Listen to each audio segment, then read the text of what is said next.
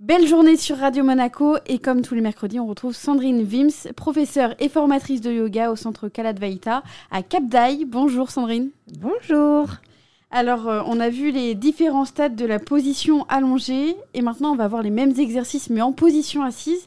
Comment on observe euh, notre souffle? On est euh, en position assise, c'est-à-dire que vous êtes assis sur un support euh, agréablement, vous pouvez croiser vos jambes en tailleur, on appelle ça swastikasana, la croix, hein, les jambes en croix. À partir de cette assise, avoir une extension vertébrale. Déjà, la position est très importante en position assise. Hein. Et maintenant, on va observer comment cette respiration s'observe spontanément, mais dans l'assise. Alors, allongé, c'était un peu plus simple, parce que quand on est allongé, ben, on est toujours plus à l'aise. Hein. Par contre, en position assise, bon, ben, on peut rencontrer des raideurs dans les épaules dans le bas du dos. On peut aussi sentir que les hanches sont un peu dures. Hein. donc on va euh, déjà s'installer confortablement dans une assise. Hein. Alors comment on va bien expirer en position assise? On va d'abord observer le souffle spontané dans l'assise. Ça, c'est le stade euh, Lujai, stade 5. Donc la respiration bah, se fait d'elle-même. Et nous, on va orienter notre esprit, notre concentration, vers l'observation de ce qui se manifeste, comment les poumons se remplissent et se vident, comment l'enveloppe corporelle elle a un certain mouvement interne-externe, comment il y a aussi une sensation ascendante et descendante du souffle, même lorsqu'il est spontané.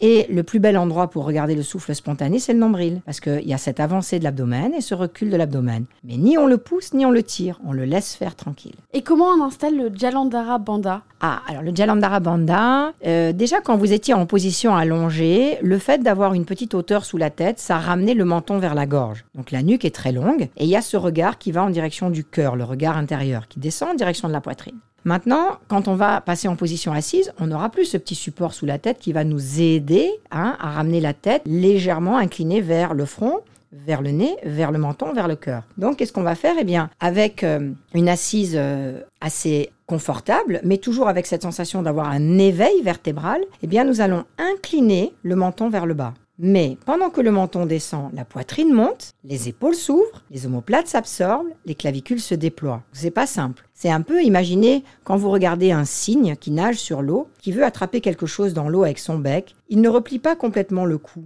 Il est d'abord vertical le cou, puis il y a juste le haut du cou qui va se pencher vers l'avant. Mais c'est un peu la même chose. Donc il y a cette sensation d'éveil de la colonne vertébrale, dans cette ascension vertébrale, avec la tête qui va s'incliner vers le bas par une flexion de la nuque, bien sûr, hein, et le menton va descendre dans la gorge. Le visage est, est reposé, il n'y a aucune tension sur le visage, et c'est ça qui va nous permettre de réguler le débit de l'oxygène pour pas qu'il monte trop vite au cerveau puis qu'il fasse tourner la tête pendant le pranayama. Merci beaucoup Sandrine. Merci à vous. Pour rappel, tous les podcasts avec Sandrine Film sont à retrouver sur nos plateformes en tapant Radio Monaco Feel Good, notamment sur Ocha, Spotify ou encore Deezer.